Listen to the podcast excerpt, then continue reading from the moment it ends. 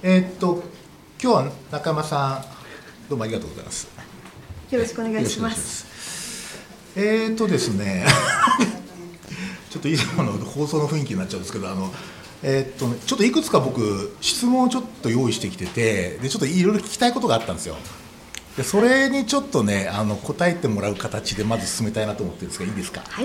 わはい。お願いします。僕一番その中野さんの活動と興味持ったのはそのあの、えー、と北の病院時代の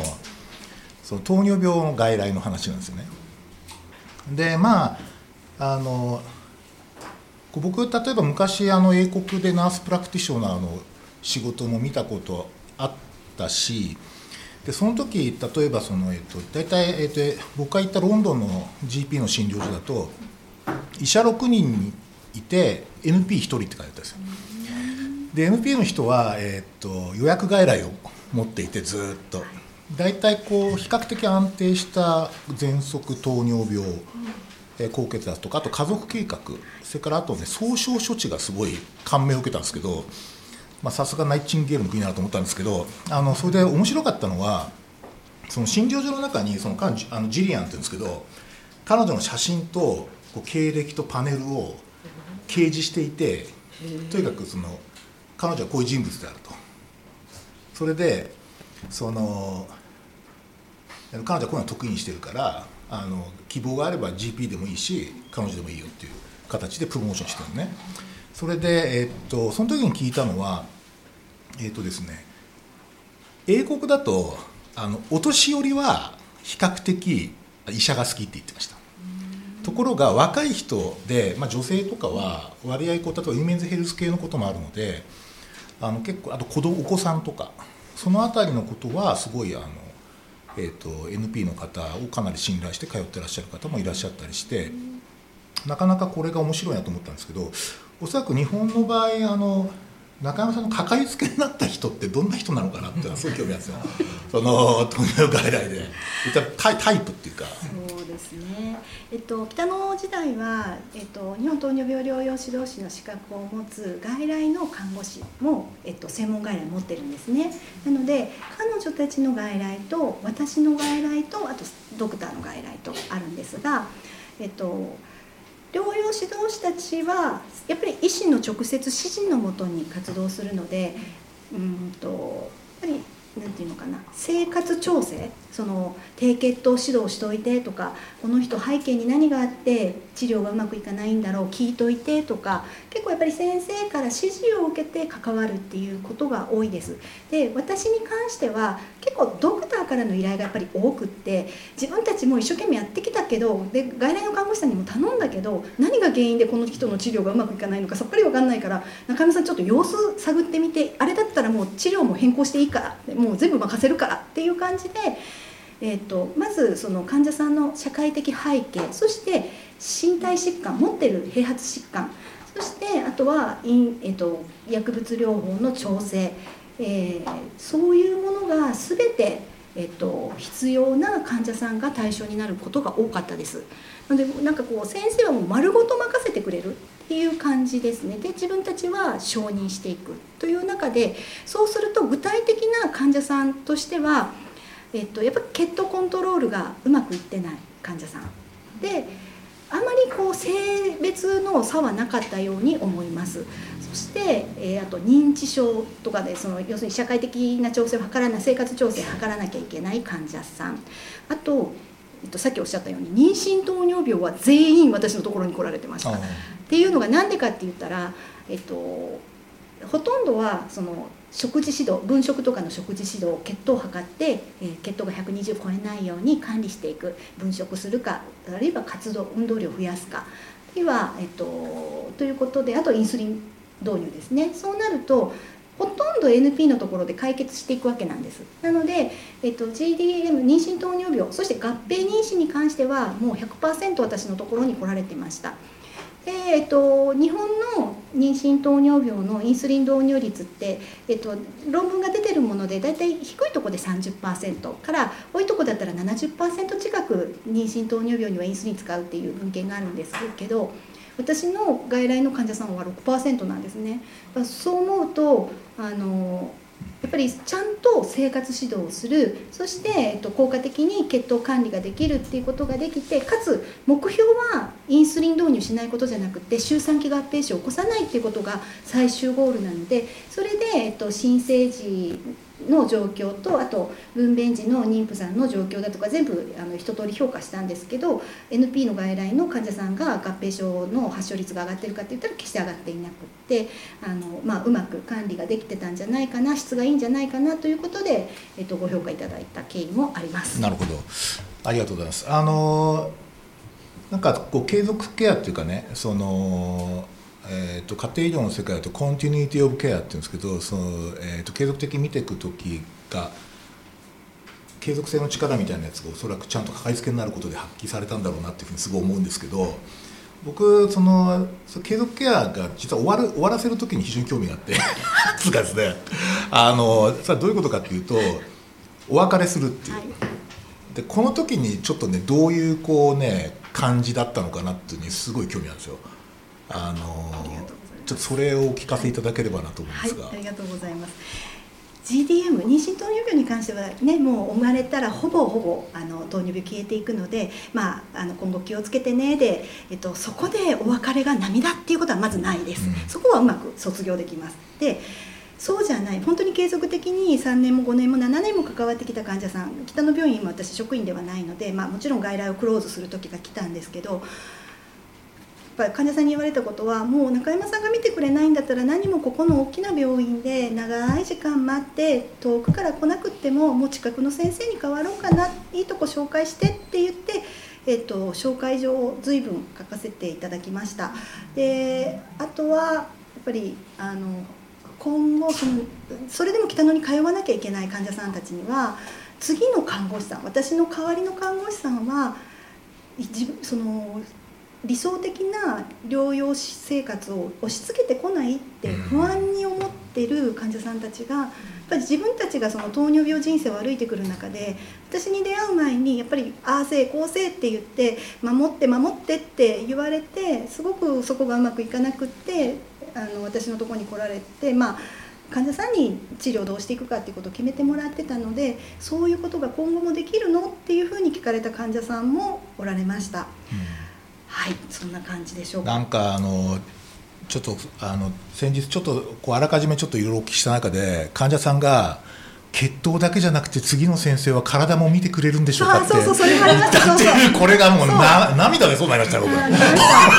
次の先生は体も見てくれるんでしょうかって、ね、血糖じゃなくてって、まあ、なんかもう私のところに来たらもう全部のことを患者さんがしゃべるのでこんなことがあったこんなことがあったってなったらなんとなくせ患者さんの中では専門医のところではその話しかしちゃいけないっていうそれは例えば糖尿病の専門医の先生のところで手がこわばるなんて言ったって先生にご迷惑がかかるっていうやっぱり遠慮もあるんですね。と思うとやっぱりトータル的に見てもらってるっていう安心感はえーと、患者さんの方にもあったと思うし私も情報が全部一元化されるのであの適切な診療科に結びつけたり適切な専門職に結びつけたりっていうあの采配があのできてたなというふうに感じています。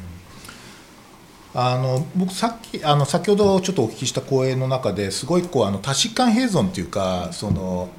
マルチモビリティっていうんですけどその、えーと、いろんな病気がこう併存していて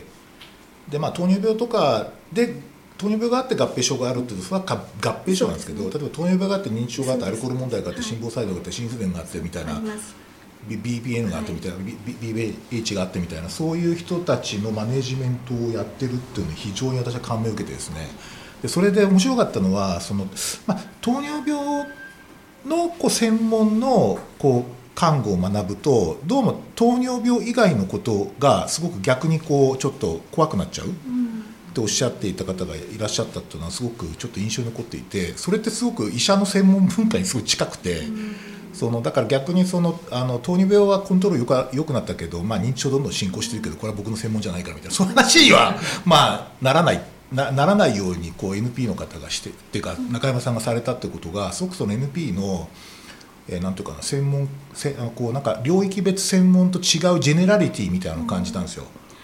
うん、あのすごく感じたのが最初もともと糖尿病の療養指導してて認定看護師になった時に私は糖尿病看護の専門家になろうと思って認定看護師になりました。ででもやっぱりそこで外来をしてたらその糖尿病患者さんがいろんな併発疾患を持ってるんだけど結局相談に行くとこないから結局その糖尿病看護認定看護師である私にいろんなことの相談してくるわけですね。でも私は医学モデルは系統的に学んでないからかつその単価の病院にいたので他の疾患を見るってことがほとんどなかったのでそこに関しては非常にやっぱ自信がなかった。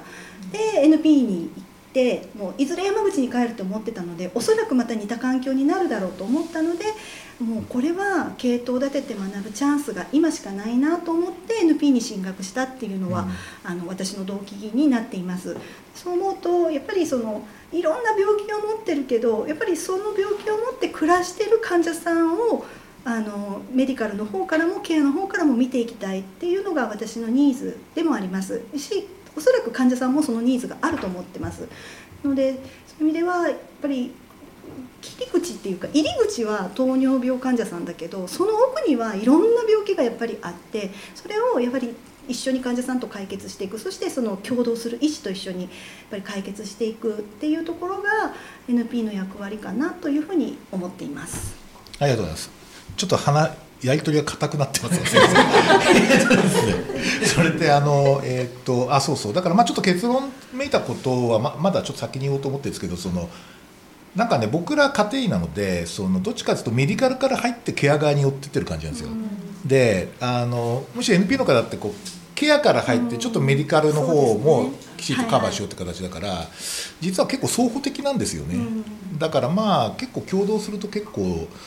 かなりな効果が出るだろうというふうに思っているんです実はね。でその僕その,、N、あの看護を勉強された方がその NP の学校に入って前なんかおっしゃってましたけど 3P, 3P ちょっとねあ放送禁止用語だったりするんだけどあのパソロジー、えファーマコロジーフィジカル？フィジカルです、はい、フィジカルアセスこれは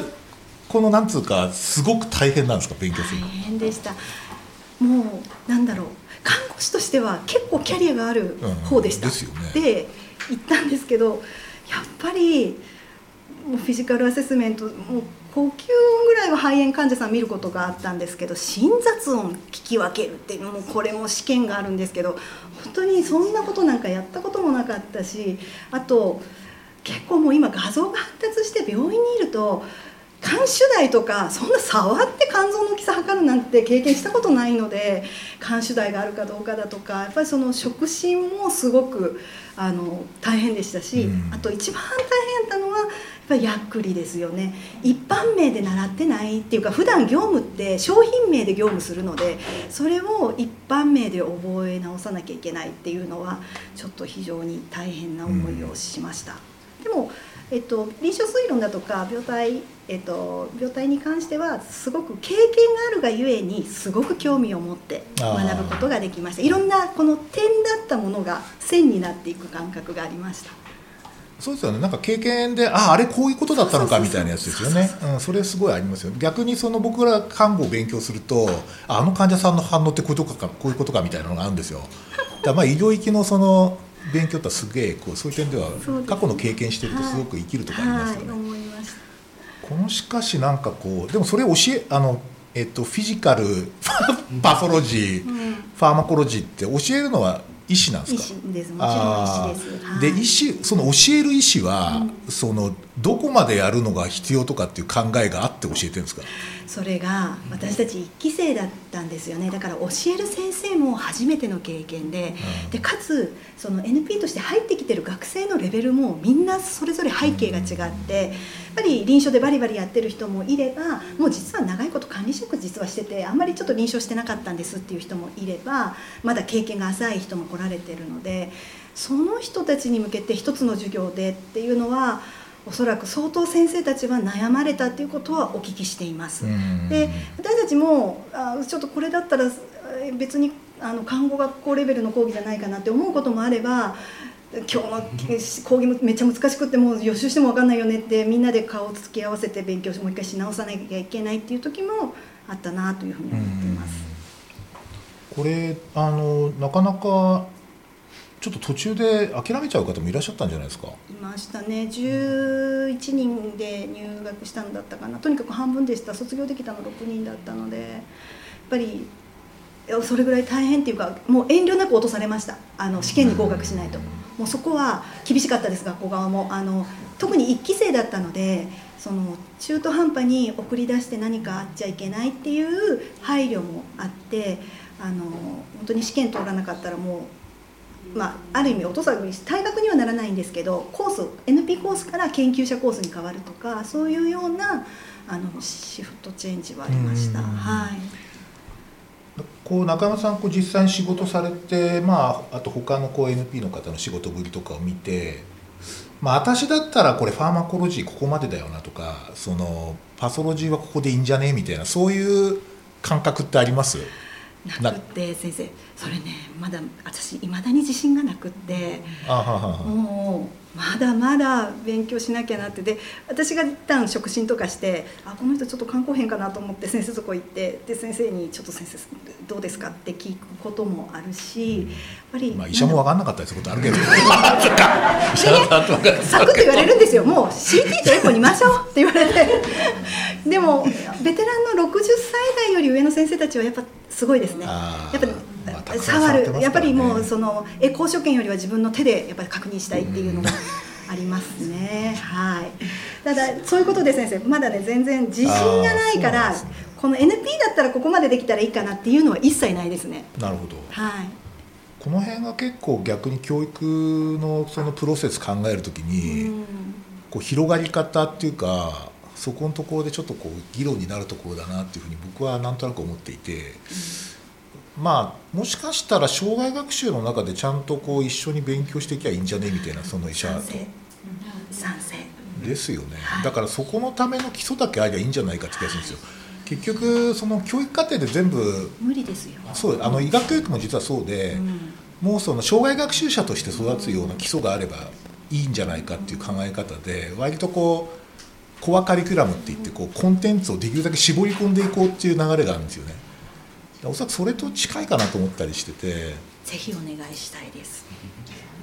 まあ、全然力ないですけどね。あのポッドキャストじゃなかなか世の中変わらないですけど、まあ、一応まあちょっとそんなことも感じました。でえっ、ー、とですね、まあ、今日その僕あの、うんと、なんでその NP っていう存在にすごく興味持ったかっていうのをちょっとお話しさせてもらうとえーとですね、僕プライマリケアでやってるのでその、まあ、かかりつけ地域でやってるとかかりつけの患者さんっていいんですよね。でかかりつけの患者さんっていうのはあの今こうかかったことなくても何かあったらかかろうかなっていう人も含めてかかりつけなんですけどそうするとねその人たちってこうレイヤーがあって、えー、っとまあ年に1回来るか来ないかぐらいの人が、まあ、結構一番多いですよね。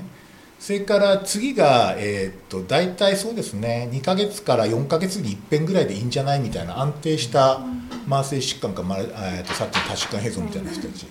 それから1か月に一遍は来た方がいいよねっていう人。それからもう2週間とか毎週来た方がいいような不安定な人まで結構レイヤーがあって。で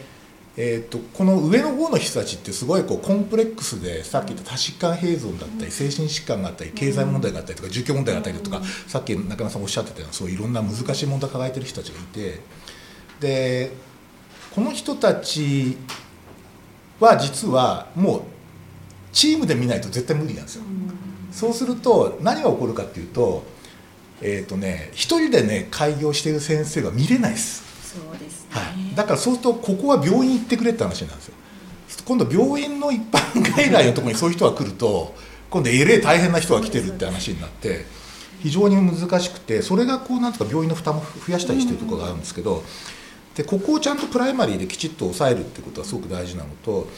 あとその、えっと、先ほどの安割と安定されてる人たちっていうのはどっちかっていうと本当にあのなんというかこう医学的なアセスメントっていうの生活だとか、それからそのシェアードディシジョンメイキングじゃないけどそういうこうどういうふうな生き方をしたいかみたいなところに関わってくる人たちで実は大多数のお年めした開業員先生ここでご飯食べてるんですよね。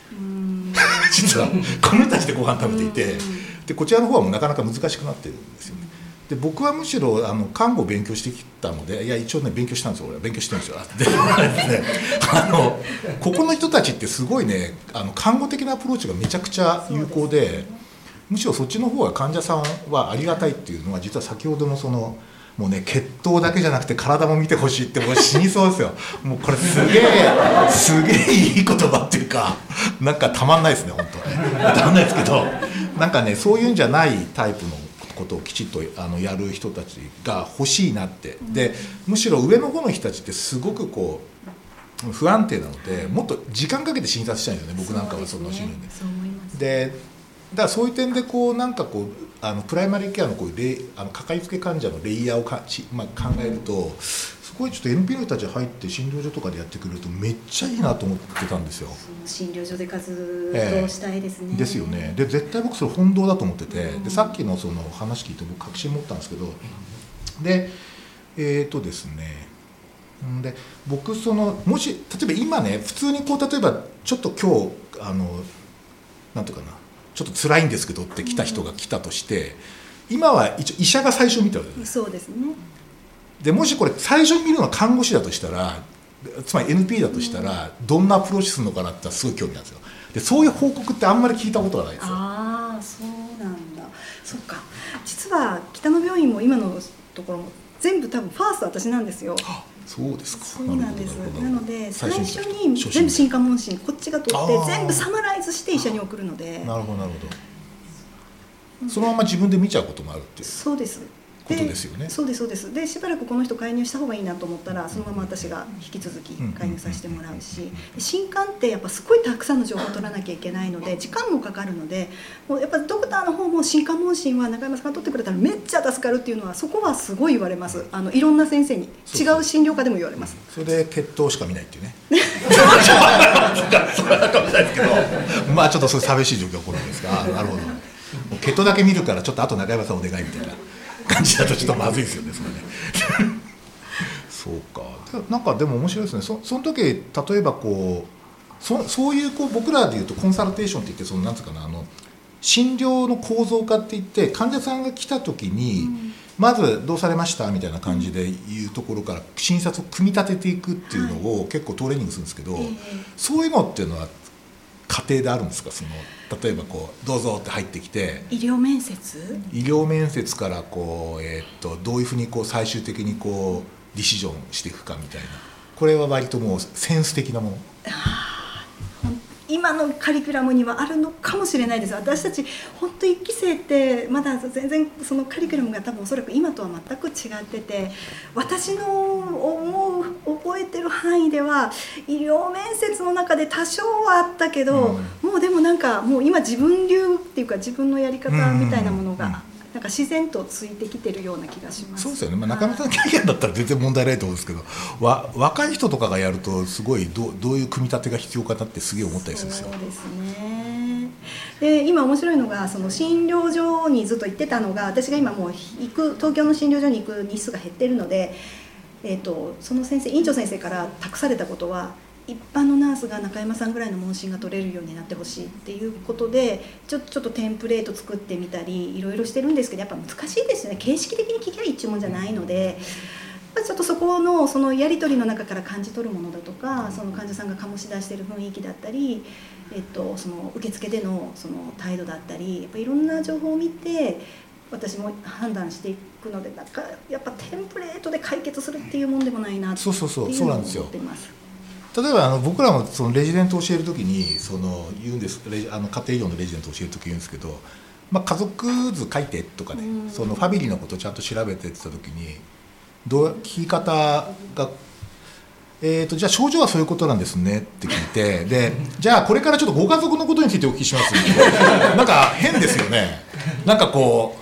えーと、ご家族は何人暮らしですか？そうですかみたいな。そういう話じゃないじゃないですか。で割とテンプレってそれじゃないですか。そうですねじゃあ次はこれでみたいな感じでいくんで。おそらくインタラクティブなやり取りの中で自然にこう流れながら必要性を判断しながらっていうと結構ね僕それが教育されてるとするとすごい診療所で働いてほしいなっていう感じがするそこは少し教育が必要かもしれない、うん、まあ僕らと家庭医療のレジデンシーとかで、まあ、一緒にやるとすごいあの実はあのお互い非常にメリットがあるなって実は思っているんですけどねその辺りは結構肝のところでそうシンプルに言うとあの診療所って患者さんにまたかかってもらわないとあの商売にならないですよ。なんとか例えば ER みたいにもう一期一会で1回あったらもうさよならみたいな感じじゃないのであの次回何かあったらまた来てほしいなっていう思いでどういう診療をするかっていうのを教えるのでそれとおそらく同じですよね。そうですね、えー、ぱりその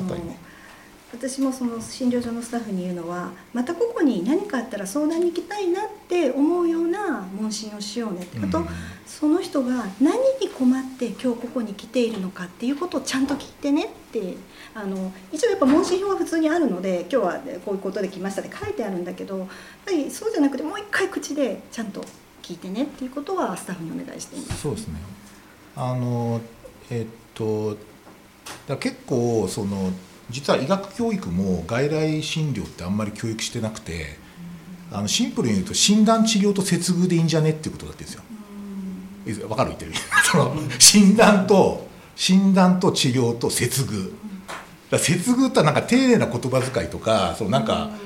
あのご理解いただけましたかみたいに言えばいいんじゃないかみたいなそういうあのレベルに歪償化してるんで実はそうじゃないじゃないですか。そうじゃないですでそのなんていうかそれなかなか情けないものがあってであの実はそのあの歴史的にこう外来教育って非常にこうあの軽視されてきたので病棟でちゃんと働けりゃ外来やれるはずでしょっていうわけのわかんないあのなんか前提があるんですよ医学教育って。だから本当に最近ですよ外来とかをややらなきゃでおそらくね逆に看護師さんって最初に患者さんに会ってもう全く真っさらの状態で相談に来た人に最初に会うっていう機会が、うん、まあ、そういうこと中田さんあったんだけどあんまりないじゃないですか。そうですね。だからそこはすごいトレーニングのちょっとブラックホールだなってあブラあのなんかこうちょっとこうポイポイントだなと思っててそれをちょっとなんとかしたいなっていうふうに思うんですよね。ちょっと今はたと思い出しました。NP のカリキュラムに行ってすごく感じたことは医者が診断してくれててそれをも看護を展開していくのと何にも情報がない中で自分が臨床推論でそこにたどり着くのはものすごい違いがあるなっていうことを思いました。やっぱり認定看護師をしてる時にはまず診断は医者が下しててそこに基づいて疾患名が分かって関わっていくってある程度ベテランになってきたら、まあ、ある程度分かっていくんだけどこの患者さんの訴えからその診断名にちょっとたどり着くまでの臨床推論はすごいあのなんていうのかな。本当に緊張も走るいまだに緊張が走るし見落としてないかなとか、うん、あのそこは大きな違いだなと思います。うん、でね僕逆にそのちょっと僕そのなんていうかまあ、友達っていうのはおこがましいんですけどあのちょっとまあ師匠みたいな酒井育子っていう千葉大のプロフェッサーがいるんですよ看護学部の。で彼女が言ってたのは医者って診断好きよねと。でね看護は診断なくたって看護できるって言って診断なくたって看護を発動するんだって言っててなるほどとかって思ったんですけどだおそらく看護的な発動とそのなんていうか診断という発動をおそらく同時並行的にやる形になるんですよね。頭の結構大変かもしれないですね。頭の中ではやっぱり臨床数量もガーッと常に走ってる走りますよね。走りますなんかこう先生それで診断は何なんですかってこう病棟で看護師に詰められてる人もたくさんいたと思うんですけど、なんとかそそういう問題じゃないだろうみたいなところは言ってましたけどね。ね。まあそう。であ でちょっとあそうだ。ここまででですねちょっとなんかフロアからあの今の対話というかなんかこうやり取りを受けてですねなんかちょっとぜひこれ発言したいみたいな。これはどうなんだとかですね。私はこう思うみたいなのあったらぜひあの教えてほしいんですけど。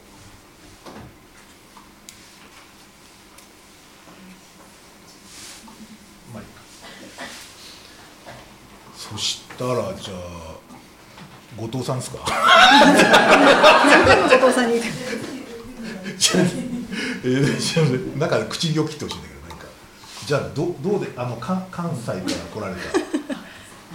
あの関西から来られたっていうかもう申し訳ありません。ありがとうございます。と申します。ありがとうございます。今は大学が教員してるんですが、あの外来看護を経験したことがあって、本当になかなかこの外来を軽視っていうのがあのどうしたら払拭できるのかっていつも思ってて、今先生の話を聞きながらあの悩んでました。当たるとは思ってなくて。なんかまあ診療報酬がちょっとつきにくいっていうところもあったり、もう本当にたくさんの患者さんをあの医師の先生は見なきゃいけないし、あの看護の方は診療報酬がなかなかついてないから、適正配置的にはどうしたって病棟の方にあの行かなきゃいけないしっていうことで、どうしたらいいのかなと思いつつ、で看護外来にこういったあの CM だとか CNS の方がされるようになってはきたけれど専門分化しちゃっててもう医師と同じですよね。あのホット外来ですとか、まあ、糖尿病外来ですとか治療ですとか治療ですとかあの疾病で専門分化してるって状況がかえって包括的に見るナースがいなくなっちゃって、まあ、先生の話があったように外来看護ステーションですとか、まあ、クリニックで診療所でナースプラクティションが働けるような時代が来たら、本当に国民にとってあの利益がいっぱいあるのかないいことがあるのかなって感じました。ちょっと感想になってしまいました。ありがとうございます。ありがとうございます。どうでしょうか？大阪から来ました清水です。あの今日は本当に刺激的な話をたくさんありがとうございます。であのこれからぜひ NP の教育を考えていきたいと思っている立場なので、えー、すごく勉強にさせていただいてるんですけどその中で、えっと、私なんかからするとその NP 教育したいっていうと医師の方の反対がすごくあるんじゃないかなと思っている中で今日本当に先生も NP がいてくれた方が医師が助かるっていうことをすごくおっしゃってくれていていや僕の意見は医師の大かなり少数だと思うんですあれ相当変わり者なのでどうこう埋めていったりとか知っていっていただけたらいいのかなっていうところをあの何かご意見があったら教えていただきたいと思います。ありがとうございます。他他に何かあるかな交際だからどうでしょ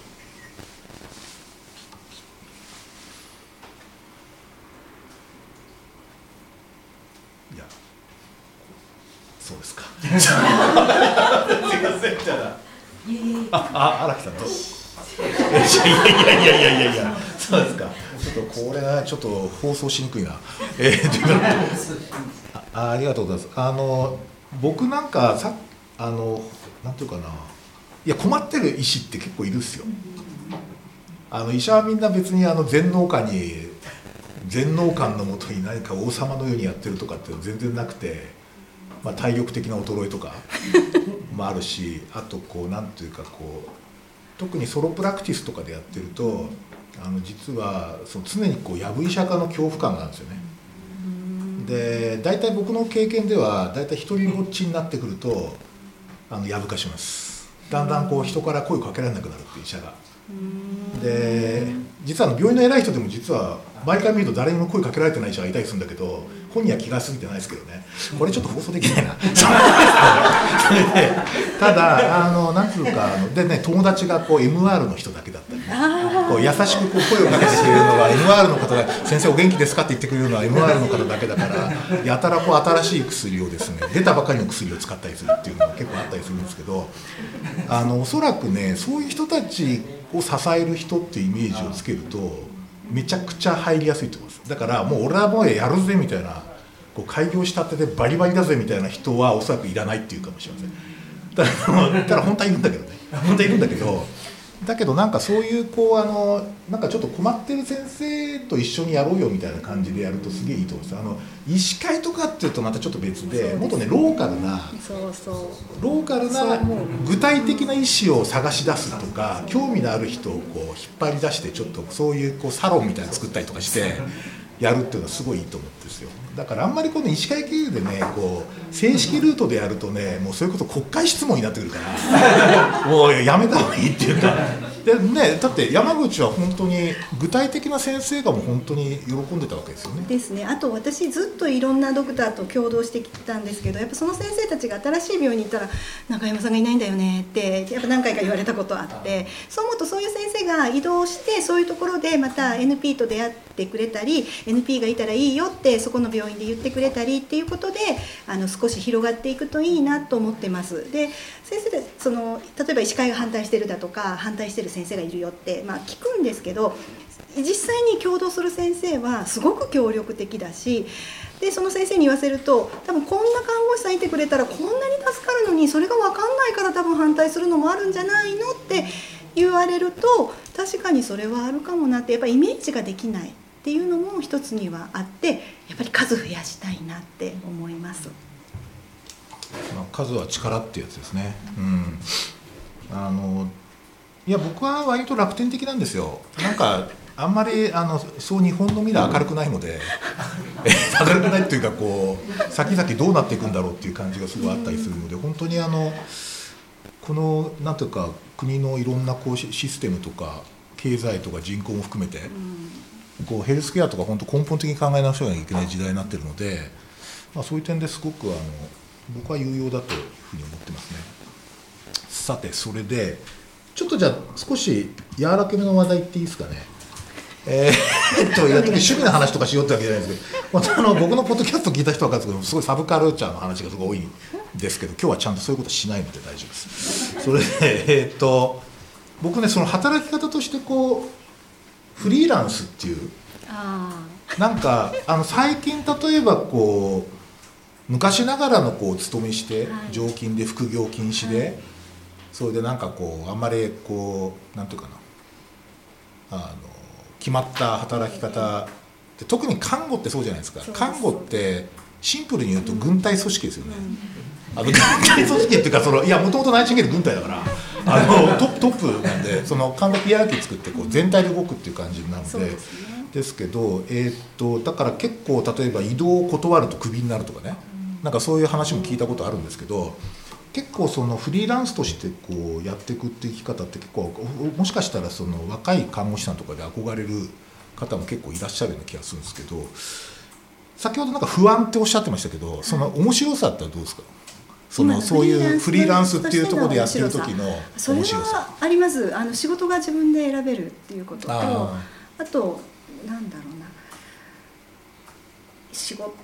なんか仕事が楽しいっていう感覚はやっぱり勤めてる時よりはあるのとただ最初はものすごい不安でしたね。そのやっぱり福利厚生がない。自分が倒れて病気してもう仕事できなくなったら収入がない。あと健康保険も今までは全部半分で済んでたのが全部自分で国保でかけなきゃ厚生年金も健康保険も全部自分でかけなきゃいけないということでそのあたりは、えっとすごく不安でしたけどなんでしょうねこう看護師としてもうこれからもずっと働き続けるぞっていう心のエネルギーは今の方があるように思います。うんなるほどなんか働き続けられる働き方を自分で探していいんだ自分で決めていいんだっていうのは今の方がありますね。その僕その働き続けるってすごい重要だと思っててそのまあさっき最初にちょっとイントロのところで僕言ったんですけどもしかしたらやっぱりね70後半ぐらいまで何らかの形で収入を得ないとその先が厳しい時代なんですよ。と思います。でそうするとその普通にこうなんかお勤めして定年でその後どうしようかっていうとおそらくなんか専門職とかって割とそういうの大丈夫なんじゃないかと思われた節もあるんですけど、うん実はその時にじゃあ一人になった時にどうすんのみたいなパートで同じ仕事やろうかみたいなぐらいなのかなと思うんですけどそこはシームレスですよね。定年がないので。そうですよね。はい。うんあと一つは健康管理はすごいあの検診にちゃんと行くようになりました。あのそれまでは例えば婦人科検診もちょっとまあ面倒くさいなとか忙しいなとか思ってたんですけどフリーランスになってきちっと健康管理あの検診に行くようになりましたね。はい。面白いそうかだから僕なんかすごい面白いなと思ったのはそのなんかセカンドオピニオンみたいなことやられてたじゃないですか。そのあそうですそうです。専門医の先生。ああの患者さんとかのはいはい。ああいう実は患者さんのこう療養相談っていうか私どうしたらいいんでしょうみたいな難民みたいな人結構いる例えばがんねがん難民みたいな人はい。でなんかどこ行ってもなんか自分の納得できるような説明もないしみたいな。そね、そこには本当になんか活用していただきたいなって思うんですけどなんせ初診料の点数が すごい多分そういう人ってものすごい1時間とか話しても初診料だけじゃないですか。そうね。思うと病院の経営的には、うん。まあ、私を1時間拘束されて、うん。ってなると多分それってちょっとどこまで病院が地域へのサービスとして提供するかどうかはまた組織の考え方次第になっちゃうかなと思いますけどうん。個人事業なのでそういうのを、うん。まあ、仕事にするっていうのまあやっぱりでもそれ価値を提供してるから僕は独自に値付けしてもいいと思いますけどね。あんまりその結構医療者ってこうマネーリテラシーがないっていうかなんかお金ってちょっとあんまり言っちゃいけないものみたいなうん。感じないですかね。ありますね結構あるんですよ俺。で多分先生との、えっと、違い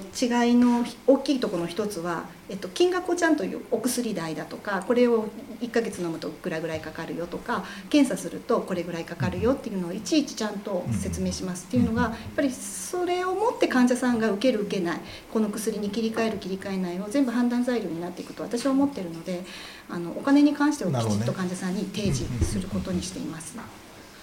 いいですね。そっか結構だからこうフリあの NP としてのこう働き方っていうののバリエーションがすげえたくさんあるんだよってことを提示するってことが実は数を増やすうん一つのなんていうのそのキャキャリアとして結構魅力的だなみたいな感じに見えるといいと思うんですけどね。になるといいんですけどそうなれるように頑張ります。わかりました。フリーランスの NP の人って中山さんぐらいですよねおそらく食ってる人起業してる人とか起業してる人ねどうだろうた多分組織に属してる人の方が圧倒的に多いしやっぱりまだ組織に守ってほしいっていうのはありますよね。私だって最初から開業したかったわけじゃなくて。就職先がなかったから開業せざるを得なくって。いやそうかそうですね。でえーっとでちょっとここであそれでねもうもう一つそのちょっと聞いてみたかったのはあの補助漢方ってあるじゃないですか、はい。であれでその看護の定義っていうか看護とは何ぞやみたいなことが2つ書いてあってで1つは、えっとえっと療養所の世話。でこれはまあ一応その先見業務っていうかその独占業務ですよね。もう一つはその医師の指示のもとに、えー診療補助。するっていう、でこれはなんか中根さんどういうふうにあの解釈してます？意味。だから医師の指示が必要なのであのそこを直接指示と捉えるかかん、えっと包括指示で動くかっていうところで、えっとカルテに診療録には結構そこは、うんこだわって書いてるような気がします。これは直接指示で動いてるとかこれははい包括指示はい。でこれをしたとか。えなんかす少しその辺で法的に自分をちょっと守っときたいなっていう保身もあって、で特定行為の研修の講義にも時々行くんですけどそこでもちょっとその辺りは私はやっぱり不安だから中山さんが勝手にしたってならないようにー何をもって、えー、としあのその例えば特定行為だとか医学的、えーことをしているかっていうことは書くようにしています。僕はあのこの補助漢方っての特に医師の指示云々っていうところは、うんあの憲法9条に近いと思ってるんですよ。どういうことかっていうと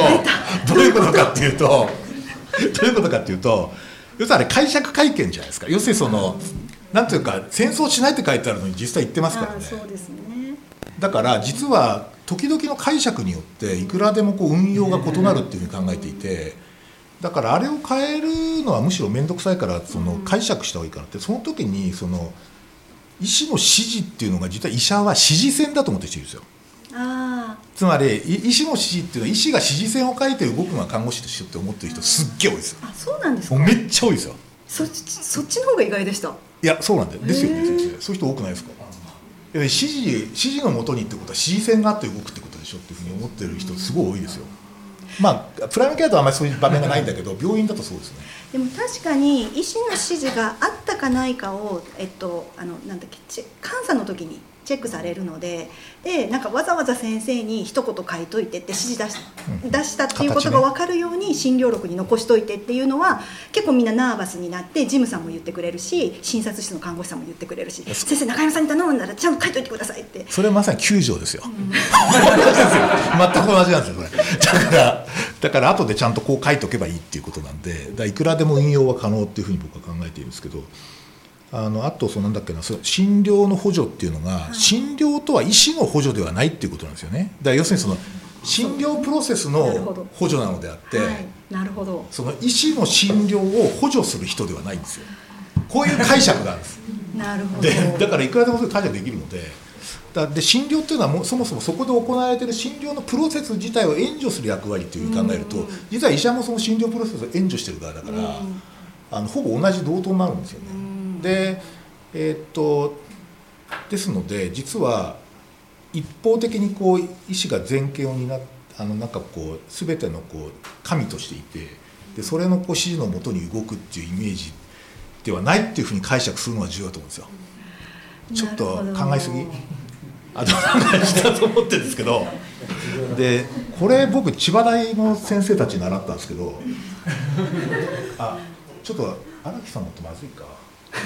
まずいですよね。わかりました。ででも千葉大の先生たちそうそういうふうに習ってなもう目から鱗でしたけどね。なるほどみたいな感じ私が今日は目から鱗です。ありがとうございます。そうそうですね。あ、そうか。何の話だったっけな。それで、えっ、とだから結構あのう運用の仕方が重要なのであって、そのえっ、となんつうかなあの。あまりこうなんかもっと大元の法律を変えるとかっていう必要はないのかなっていうふうに僕思っていて、今のままでもいけそうって気がするんですけどね。ですね。なんか確かにその NP の集まりの時もそんな話が出るんですけどやっぱ法律を変えるというよりはやっぱ運用をどうするかっていうところに目を向けようねっていうようなあのことは言われています。なんか法律を変えるっていうことはもう本当逆立ちしたって難しいものは難しいうんそうし、あの特に処方箋が看護師がの名前で処方箋が書けるようになるなんてもう多分どう逆立ちしたって難しいことは分かっているのでやっぱりどう運用するか。そうですね。はい処方権が認められてるのはアメリカでも州によって違ってて、はい、そう聞きました。はい、あはのイギリスではあの全 NHS としては処方権はないんですよ、うん NP には。い。うんただあのこれでいいかっていうファックスが行ってみたんですけどファックスが行って、うんそれに対してサインをしたファックが返ってくる。こうこうやって返ってくるだけなんで上と下でこうこう返ってくるだけなのでなるほどなというふうに思いましたけど、まあ、だから変な話はあれですよね。だから例えば僕がこういよいよこう70後半になって認知症になってですねで食わなきゃいけないって医師医者やってて中山さんが「先生これでいいですか?」って言ったらぼーっとしながらあいいよ。こうやってこれこれはもう全然ポキっていいから全然大丈夫じゃないですか。できますね。そのもだから質の問題じゃないんですよ。だから。だからあくまでこう運用とか手続き上の問題だから僕はいくらでも解決できるなと思ってるんですよ実は。いう子はすいません。ちょっとですね、えーさてそれであそうですねでもね先生あその話でこの前実はちょっとまあ聞いた話なんですけど、えっと前立腺肥大がある患者さんになんかなぜか。えっと、ブスコパン商品名でごめんなさい、うん。ずーっと出続けてた状況でで途中で、えっと、薬剤師さんが調剤薬局の方が気が付いてなんでこんな薬が出てるんだってことにで問い合わせがあったらしいんですけどやっぱりなんかそれも、まあ、看護師側としてはちょっと気が付かなかったと。うん。思うとやっぱりその医学モデルを学んでないのに業務で医師の診療を補助していくのは怖いなって思いましたっていうふうにその彼女が言ってて。確かにそういうことあるかもなってやっぱりそれがご高齢の、まあ、先生だったわけですよ。あー、でまあ前の先生が リアリアルなリアルな話になっちゃったっていうその若い先生が多分その時はちょっとまあ前立腺肥大のことは分かんないまま息子版ちょっと一回行ったかもしれないけどお腹痛いか何かで行ったかもしれないけどその後もう薬だけの処方で要するに先生の若手の先生の診察受けずにとりあえずいつもの薬取りに来ましたので同じの出してくださいでドゥ処方で行ってたのが多分そういうことになったんだろうなというふうには思っています。はいちょっとここだわるんですけど僕はあのさっき医師の指示っていうのがそう医師が医師が考えて出した指示とは書いてないんですよね。でだから看護師がこの指示を出してくださいっていうふうに言って医師から指示が出ても全然救助には問題ないんですよ。で実はだからあのか NP と看護が医師に指示を出させればいい。でそれでもう十分成り立つのでそうですね。だからまああのそういう時は先生これ間違いですからってもう言うっていうことですよね、うん、ありがとうございますどうですかね？ここまででなんかちょっとだいぶ話が乱れてきてしまった。んですけどなんかどちらかってきましたけど。どうでしょう？コメントなど、はい、ぜひあの遠方から来た人とかがぜひなんか 一言で。あのメッセージがいただけたらありがたいんですけど。感想でも何でも。遠方遠方遠方は遠方中で NP やってる人っているのかな？学生やってる人がいる。え 後ろの方にいないかな？やってる人がいらっしゃるいないのか学生さんいらっしゃるんですかね？NP の学生あそうだそうだそう学生さんでした。失礼しました。なんかちょっと最近の NP 学生ライフみたいなやつちょっと紹介してあの あのそんな硬い話じゃなくてあのどんな生活してます？みたいな感じの教えていただけるとすごいありがたいですけど。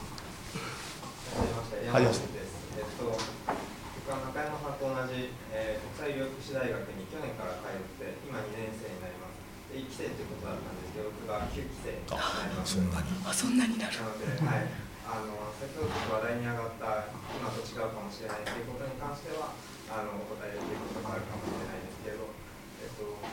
9校ぐらいある。うんまあ全部で9校ぐらいあるので、結構学校によって特色がすごい出ているので、あの一概に僕の方が全部のに適用されるというわけではなくて、学校の行き方もお父さんが行っているところは、えー平日夜間で、えー東京にある東京医療保険だと週5で学校で学業専念で僕が行ってる大学は木金土学校で他の週4日は働いてるっていうようなスタイルをとっているので、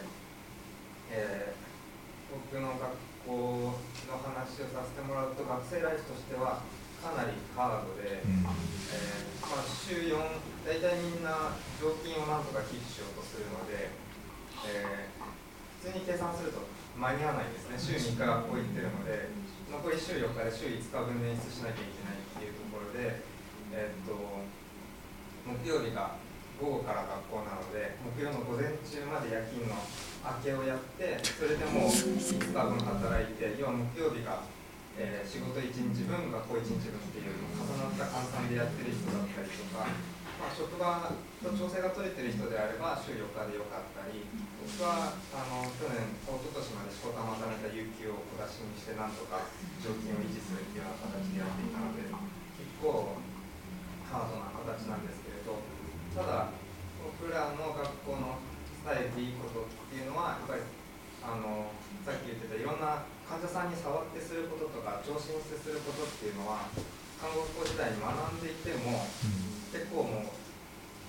なんていうんですかねもう枯れ果ててたような知識一度聞いたけど試験のために勉強したけど実際患者さん見る中で音聞くことってあまりなかったりとか指先まで足の裏まで見ること少なかったりするのをいろんな病気の症状だったりとかその生理学と関連してそれを病院の仕事場に持ち帰ってみると今まで働いてた時に気づかなかったこととかがそのリアルタイムでフィードバックされるっていうのはすごく良かったなとは思うんですけどただこれも僕の大学院の特徴なんですけど毎週テストがあるんで。大変ですもう私の中では記憶がなくなってるぐらい大変でした本当に本当に大変だったことだけ覚えてて実は細かい記憶全部なくなって多分辛すぎて消えてしまったのかなってちょっと思ってます。なんかあんまりハードルが高いと逆に行きたくなくなっちゃうよえー、それは困る。あでも楽しいことね。点が点が線点が線でねつながっていく楽しさはねもう本当あもう臨床やっててよかったっていう瞬間ですから。はい。なるほどね。ありがとう。あ貴重な話ありがとうございますなんかもう一つ興味があるのはなんかそういうファ,、まあ、ファーザーとあの看護師の、えっと免許をせ取ってその後、えっと実務経験が必要なんでしたっけ？そうです。5年5年ぐらい。ね5年ぐらいですよ5年以ね上の実務経験があってっていうとそこでさらにこう学ぶって相当なモチベーションがないとなかなか先へ進めないような気がするんですけどこう若い方で例えばこうそういうことをやっぱりやりたいみたいな方ってどんな方なんですかね？どんな方なんですかね。若い学部生とかで NP, うかなって。NP とかに興味のある人たちってかキャリアなんだろう。興味もはいますよね。結構。興味を持つけどやっぱ中山先生の話とかを聞いた学部生反応だとすごく興味は持つけどさっき世代的にちょっとあのそんなに頑張るって感じじゃないところがかけ離れた雲の上っていうような捉え方をしがちな人の多い印象は受けます。あなりたいと思ってよりもすごい人ってうんいう印象は受けます。私娘がいるんですね。看護師になってほしいなと思ってたんですけどあんなに働くのは無理だと ママのようにはなれない。あんな仕事の仕方は要しないって言って娘がならなかったのは私はやっぱりロールモデルとしてはいかがなものかなってちょっと自信を失っているところも一部あります。でも楽しいんですよ毎日。昨日も電話がかかってきて昨日あのよその大学で講義してたんですけど講義中に電話かかってきて「もう中山さんの月曜日の枠パンパンで入らないんですけど」って一人もどうしても先生もちょっとあの薬わかんないしもうこれは中山さんに任せた方がいいよって言われたんで枠外で入れましたんで覚悟していらしてくださいって昨日電話がかかってきてあのこういうのもねあの必要とされてるって嬉しいなってあの思います。ありがとうございますなんかでも若い方のキャリアチョイスはそなんかこうこう例えば医者もそうなんですけどどうだすげえだろっていうのを見せてやりますって人って今すごい少ないんですよ。確かに。なんかそのどうだ俺みたいなのみたいなのはほとんど響かなくて、まあ、やっぱりでもねミッション意識がすあそれこそ若い学生さんいらっしゃるんですけどその僕のこう話してる感じだとミッション意識すごい高いのとあとやっぱりこう自分らしさをきちっと持っていたいっていうか、まあ、特にこうあの家族の中では自分の家庭と世界ミッションがあるこうなんていうかあの仕事を両立させたいっていう人はすごい多いんですよ。で昔僕さもう医者卒業して35年ぐらいなんですけど昔あのポルシェ乗りたいから医者になったって人結構いました。で今はねないないです。いないですよねそんな儲からない。医者は全然儲からないんであの儲かるんだったらむしろ IT 企業とかで 石原さとみゲットした方がよっぽどいいあ全然受けないな。えー、っ とそういうこともあるのであのなんか結構そういう人たちに受けるようななんかこう、ね、あれが欲しいよね。ただ今もう本当道なき道を作らなきゃいけない環境だからちょっと今頑張り時なのかなっていう印象はあってこれがシステマティックに動き始めるとここまでしんどい思いをみんなしなくっても、良くなる時代が私は来るんじゃないかなっていう印象は持ってます。僕ねハードな勉強ってやっぱりなんか卒業した時点でとにかくものすごくできてる状態にするっていうのが前提になってると思うんですよ。でもうなんか絶対間違いなくそのキャリアを20年続けてずっと成長し続けられるかどうかがすごい重要なのでだからそのためのこう土台をこうどうやって作るかっていう発想に切り替えないとちょっと単なる詰め込みになる可能性があって、あの結構疲弊するだけっていうことになるかもしれないですね。もうちょっとしたら落ち着いてくるような気がしますけどね。さあそれでえー、っとだんだんこうちょっと時間がですね迫ってきてるんですけどえー、っとそうですね。今日僕結構き、うん、ちょっと本当は聞きたかったなんか特区構想とか昔あったって。ああそう大分で特区構想あったんですよ。そうそう特区って何何なんですか？そこだけその日本の法律が、えっと、そこだけ、ね、モデル授業としてやって成功したら周りでもそれどどういうことを規制緩和したんですかねそこは。いや結局特区構想がうまくいかなかったんですよね。大分も何度も何度も申請はしてくださったんですけど結局 OK が出なくって特区にならなかったんですね。その時に言われてたのが、えっと、そういう NP の活動はそのある一部だけでやるんじゃなくてやっぱ全国的な規模で展開した方がいいんじゃないかっていうのとあとまだその頃には、えっと、患者さんに安全な医療が提供できるとは言えないんじゃないかっていう懸念があって確か特区が取れなかったというふうに記憶しています。なるほどそうですか。あそうじゃ結局その構想はあったけどうまくいかなかったそうなんですで何度も申請してくださったはずなんです、でもそれがやっぱり通らなかったんですね当時は、まだだから私が大学院に行ってる頃かその前かぐらいだと2000 8年7年8年9年9ぐらいかな。ことことだじゃあもう10年ぐらい前ですか？そうですそうです。これから10年経ったので今申請したらどうなるんでしょうか、うん、この10年の最大の変化ってやっぱ地域包括ケア構想だと思っていてでそれは簡単に言うと日本どこでも同じ医療同じ介護を受けられるってことはもうありませんっていうことなんですよね。どこ行っても全く同じサービス受けられますってことはなくなったってことそうです。地域に任されますもんね。でだからおそらく例えば考えるにしても例えば東京だったら空レベルとかね。あ、はい、なんかそのレベルで考えるっていうのが実は全然現実的で、例えば世田谷区特区でもいいんですよね。世田谷区でやるとか、あるいは北区でやるとか、であのそこではちょっとこういうことやりましょうみたいなことはあるかもしれないですだからこう、ね、相当ニーズが違うんで地域で。確かに10年前とはちょっともう取り巻く環境が変わってきたなっていう確かに今だったらまた違うのかもしれないそうですね。ですね。相当今動いてるので、まあ、ちょっと少し発信をし続ける必要があるかなと思います。でえーっとそうですね。中野さんあのちょっともうあ時間になっちゃった。えーっとですね。なんかこの臭いですか？らちょっとメッセージをないか。あの若い方も年寄りの医者までメッセージをお願いします。あの多分 NP 教育大学院協議会もそうなんですけどいろんなところで NP の教育が始まっています。でとにかくその NP がアウトカムにつながるにはやっぱり N が数が増えていくことが大事で多分皆さんの周りにも多分今日は関心のある人たちがここにお集まりだと思うのであのぜひ、えー、と NP を目指す人にお声かけていただいたりあるいはご自身が目指していただいたりご高齢の先生あご高齢はいないの今日。ベテランのベテランの先生にはですねあの若手を育てていただいたりあの温かいお声をかけていただけると嬉しいなと思います。やっぱ私もすごい不安になったり嬉しかったりいろんな思いで日々やってるんですけどやっぱりあのドクターからあるいは一緒にな働いてる仲間たちからあのプラスのメッセージをもらうとまたそこからしばらくあの頑張ろうって思えるのでぜひ温かくあの見守っていただけたらと思っています。はい、ありがとうございます。あの拍手をまたお願いします。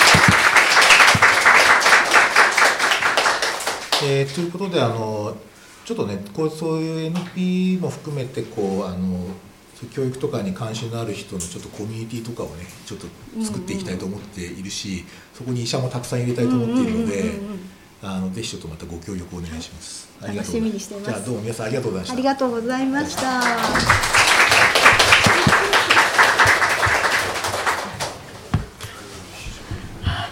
ありがとうございました。いやいや面白く収録できました。大丈夫です。